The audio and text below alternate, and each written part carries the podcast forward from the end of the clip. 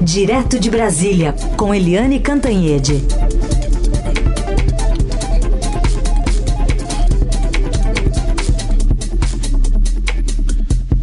Oi, Eliane, bom dia. Bom dia, Raíssen, Carolina, ouvintes. Vou começar repercutindo com você o que aconteceu de sexta-feira à tarde, à noite, à madrugada, sabadão, domingão, tudo envolvendo a CPI. O que, que aconteceu, Eliane? Olha, é uma boa a gente lembrar tudo isso, porque na sexta-feira a gente anunciou, né? A gente contou aqui mais ou menos que seria um dia tenso com o depoimento dos dois irmãos Miranda. O Luiz Ricardo Miranda, que é funcionário concursado do Ministério da Saúde e que é responsável pela área de importações no Departamento de Logística do Ministério da Saúde, ou seja, por ele passam as importações, por exemplo, de vacina. E o irmão dele, o deputado Luiz Miranda, é, que acompanhou toda a história da Covaxin junto com o irmão. Os dois irmãos vieram vindo assim, vendo, contaram, né, para a CPI, que viam a pressão, a pressa e a pressão em favor da Covaxin, a vacina da Índia era aquela história, né, Heisen? Imagina, ninguém estava interessado na Pfizer.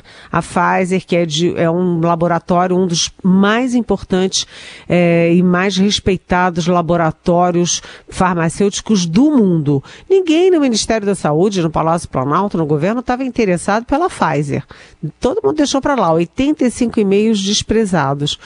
É, no caso da, da Coronavac, que é um acordo da China, né, da, da Sinovac da China com o Butantan. O Butantan, nosso Butantan, reconhecido internacionalmente, também o governo desprezou e o Bolsonaro atacava publicamente, dizia que não ia comprar coisa nenhuma, etc, etc. Mas no caso da Covaxin, foi uma rapidez danada.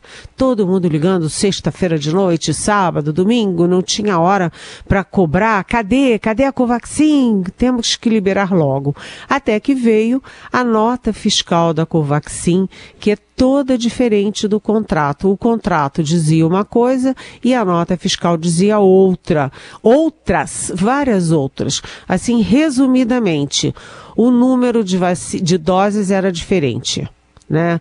O, a previsão de pagamento integral e antecipado de 45 milhões de dólares. É um absurdo, né? Terceiro, pagar para quem? Para uma terceira empresa que não estava no contrato. E essa empresa que não estava no contrato é uma offshore em paraíso fiscal e é uma empresinha de fundo do quintal com patrimônio de mil dólares. Ou seja, você vai jogar 45 milhões de dólares numa empresinha que tem, que tem patrimônio de mil dólares. E além de tudo, previa coisas que não estavam no contrato também, como por exemplo, ficaria uh, uh, por conta do importador, ou seja, de nós todos, o povo brasileiro, pagar multa e seguro. Isso não estava no contrato. Eram várias coisas esquisitas, estranhas.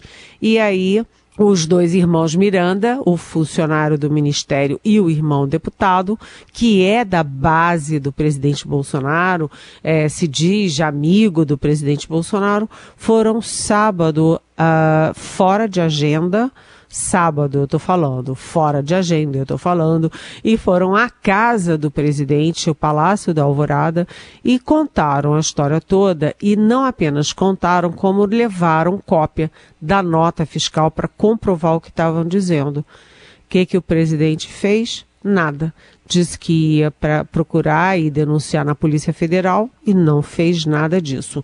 E além disso, segundo o deputado Luiz Miranda, que passou horas e horas e horas depondo sem é, contar o pulo do gato só quando foi pressionado ali até emocionalmente pelo delegado e senador Alessandro Vieira, que eu sempre falo bem dele aqui no, nosso, na nossa Rádio Dourado, ele, é, o Alessandro Vieira, que é um delegado, é, que é da, da, do Cidadania de Sergipe, ele pressionou é, elogiou o funcionário, mas criticou, disse que era covardia do, do, do deputado, porque ele não falava o nome de quem o presidente tinha citado na conversa. E aí veio a senadora Simone Tebet com aquela, é, vamos dizer, sensibilidade feminina e arrancou. Na verdade, o Luiz Miranda contou, no final das contas, que o presidente, quando eles contaram toda a tramóia para o presidente, o presidente falou: e mais um rolo do Ricardo Barros. Ricardo Barros foi ministro da Saúde, ele é médico, foi ministro da Saúde eh, no governo Temer e Uh, e ele é líder do governo Bolsonaro, ou seja, o presidente Bolsonaro sabia que o líder dele estava usando o Ministério da Saúde para fazer tramóias e não fez nada, lavou as mãos. E isso se caracteriza crime de prevaricação. Bem, para resumir a história, é, a CPI não chegou à conclusão de que deveria levar junta, né, como CPI institucionalmente, uma denúncia por prevaricação é, contra o Bolsonaro, mas alguns senadores da CPI, inclusive o vice-presidente Randolfo Rodrigues, estão decidindo levar essa denúncia crime ao Supremo Tribunal Federal individualmente, ou seja, o clima pesou.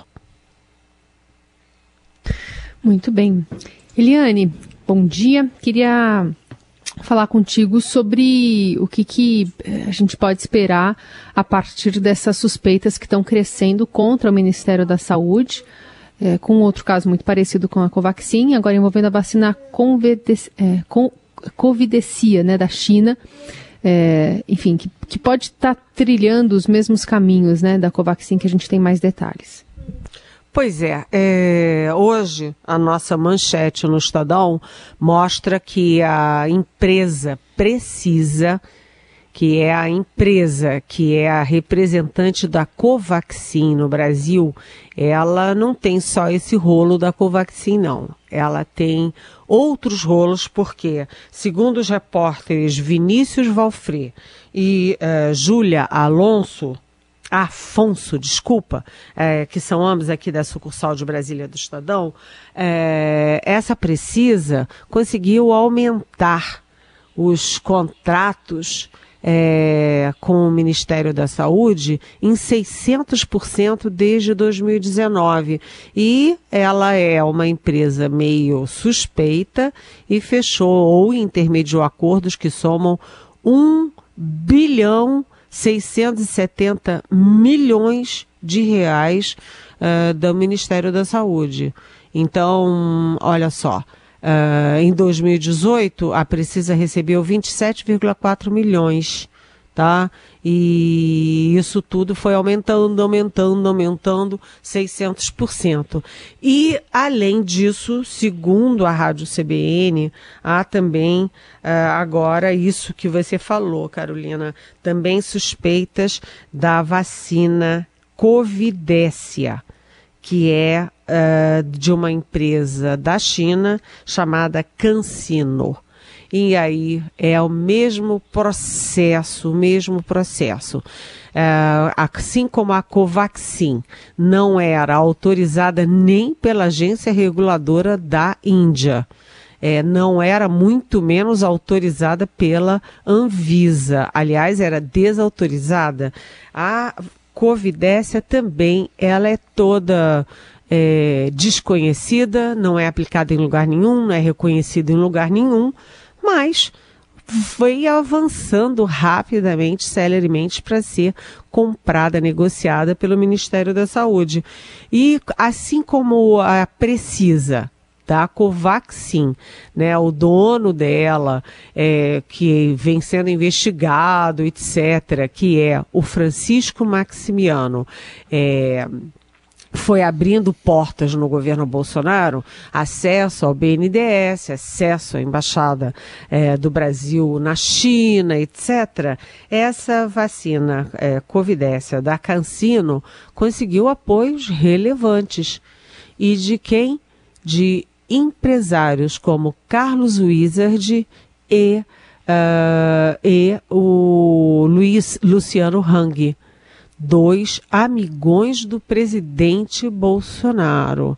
Então, olha, a gente vai vendo que o Ministério da Saúde é cheio de história mal contada, que o Palácio do Planalto está dentro dessa história, ou por ação ou por omissão, e a coisa vai esquentando, não mais na CPI por causa da omissão no caso das vacinas, como faz ele Coronavac e todas as demais, mas agora pela ação muito estranha, com empresas estranhas e com vacinas estranhas que não têm autorização em lugar nenhum e de repente todo mundo se mexe com uma pressa danada para aprovar. A CPI ganhou outra dimensão a partir de sexta-feira, gente. Bom, trabalhos que vão seguir podem ser prorrogados a partir de agora, né? Porque essa, esse novo flanco tem muita coisa ainda para ser investigado, né, Eliane? É, está havendo um consenso na CPI de que vai ser preciso, sim, prorrogar o prazo, porque eles têm bastante, eles estão muito avançados no caso de Manaus, do oxigênio de Manaus, da omissão do, do governo federal, eh, do governo estadual, inclusive, etc.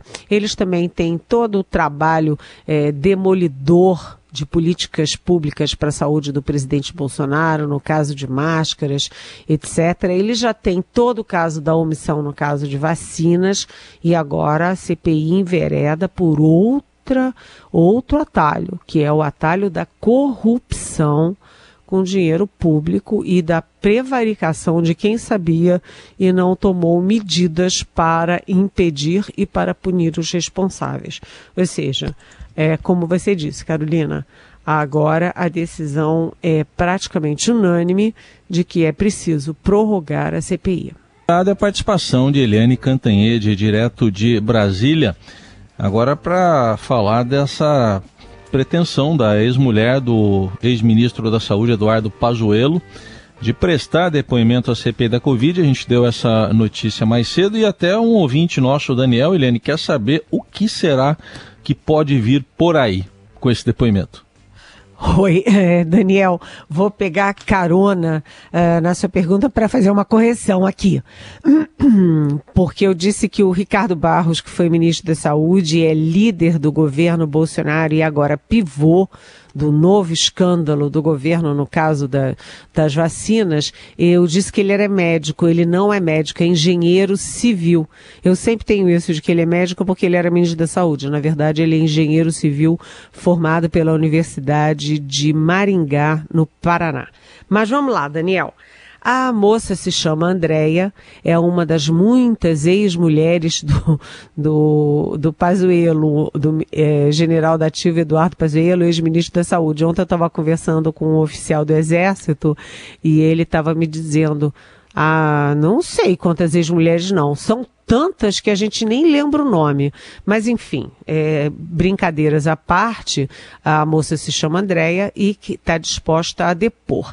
A gente sabe que quando mete mulher no meio, irmão ressentido no meio, como foi o caso do Collor, a coisa complica muito.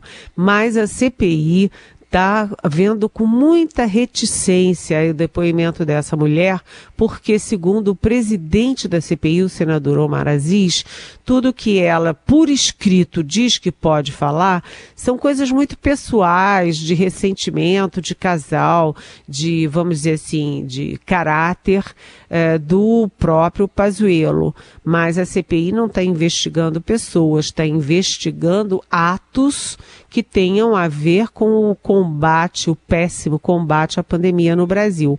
Então, não há consenso na CPI para a convocação dessa moça. Agora, vocês já imaginaram? O homem é general da ativa. A mulher dele sentar na CPI né, que é transmitida por várias é, fontes é, ao vivo para milhões de pessoas. E ela começar a falar mal desse general da ativa, sinceramente, o exército não aguenta mais ouvir falar em Pazuello e não aguenta mais saber que o Pazuello é da ativa, se recusa a passar para a reserva e ainda ganhou um cargo no Palácio do Planalto, ali há um lance de escada do gabinete presidencial, sem ninguém saber para exatamente o que. Né? Ele foi nomeado para fazer o quê? Está ganhando dinheiro público, salário público para fazer o quê? Né? E teimosamente não vai para a reserva. O exército não aguenta mais isso. Isso eu tenho de várias fontes. Mas é, imagina se a mulher dele for. Né? É um mais um grande vexame com o oficial da ativa. Liane, queríamos também a sua interpretação dessa esse desdobramento do Instituto IPEC mostrando é, como é que deve ser o desenho para as eleições do ano que vem. Um terço dos eleitores de Jair Bolsonaro em 2018 está arrependido e afirma que. Um terço dos bolsonaristas arrependidos dizendo que não votam de jeito nenhum no presidente o que, que essa pesquisa IPEC está mostrando? Vamos dizer, só lembrar que o IPEC é formado por é, especialistas é, liderados pela Márcia Cavalari, que eram do IBOP. O IBOP acabou, né, e uh, eles criaram o IPEC, que é um instituto novo. E o IPEC está dizendo o seguinte: a estratégia ou não estratégia do presidente Bolsonaro para reagir a tudo isso que está acontecendo, essa estratégia não está dando certo.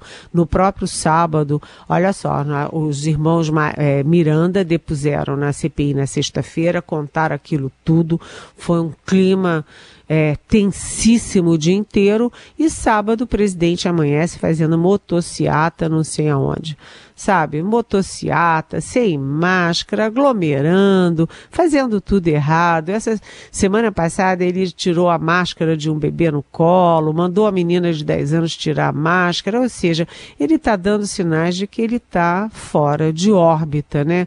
E esta, essa estratégia errada, né, é errada contra ele próprio, está fazendo o Bolsonaro perder muito muito de apoio, de popularidade. Então a pesquisa diz que um terço dos eleitores do Jair Bolsonaro em 2018 simplesmente está arrependido e afirma que não votará nele de jeito nenhum do ano que vem. E o pior, né? O pior. É... Esses ex-bolsonaristas dizem majoritariamente que teriam disposição a votar sim no ex-presidente Lula. Vejam bem, isso bate e confirma a tese do editorial de ontem do Estadão. O editorial diz, em, resumindo numa frase, que o maior cabo eleitoral do Lula é o presidente Bolsonaro. E ele não admite, não ouve, não muda, não faz nada, né? E continua agredindo o bom senso, agredindo as pessoas. E mais, além da pandemia, tem as outras questões, né? Porque você tem todos os erros do presidente Bolsonaro em relação a tudo, né? Vacina, máscara, tudo. Mas além disso, você tem os erros no meio ambiente, os erros na política externa, na cultura, na educação. É uma profusão de erros, né? Os votos do Brasil de retrocesso é, na ONU, por exemplo, no caso de direitos humanos, de direitos de gênero, olha, é um festival. E o presidente acha que tudo vai dar certo porque vai ter vacinação. A vacinação vai aumentando, mas ainda está ali na faixa de 11% dos vacinados, 11% da população é, vacinada com primeira e segunda dose, e ele conta com a economia. Mas a economia, ela pode estar tá tendo uma boa recuperação nesse ano, melhor do que se esperava, mas primeiro é uma, é uma recuperação em commodities, né? Agricultura, minério, etc. Não chega nas famílias, não chega nas primeiras, nas, nas pequenas é, empresas, nos serviços. Segundo, essa recuperação é prevista maior e melhor em 2021, mas ela tende a arrefecer, a diminuir em 2022. E mais, né? A inflação está muito alta, tem uma crise hídrica e o desemprego, com 15 milhões de desempregados, não vai dar sossego tão cedo. Ou seja, o presidente Bolsonaro devia parar, refletir e voltar a governar, se é que ele algum dia governou. Muito bem. Seguimos acompanhando também essas repercussões né, da questão política envolvendo 2022, no que o presidente tem se esforçado bastante né, para mirar, como até trouxe o repórter Felipe Frazão, Vinícius Alfredo durante o fim de semana, sobre o quão empenhado está no contingente policial, né? É. Para uma base de apoio ainda muito fiel para o presidente Bolsonaro e o governo. Eliane, muito obrigada, boa semana, até amanhã. Até amanhã, beijão.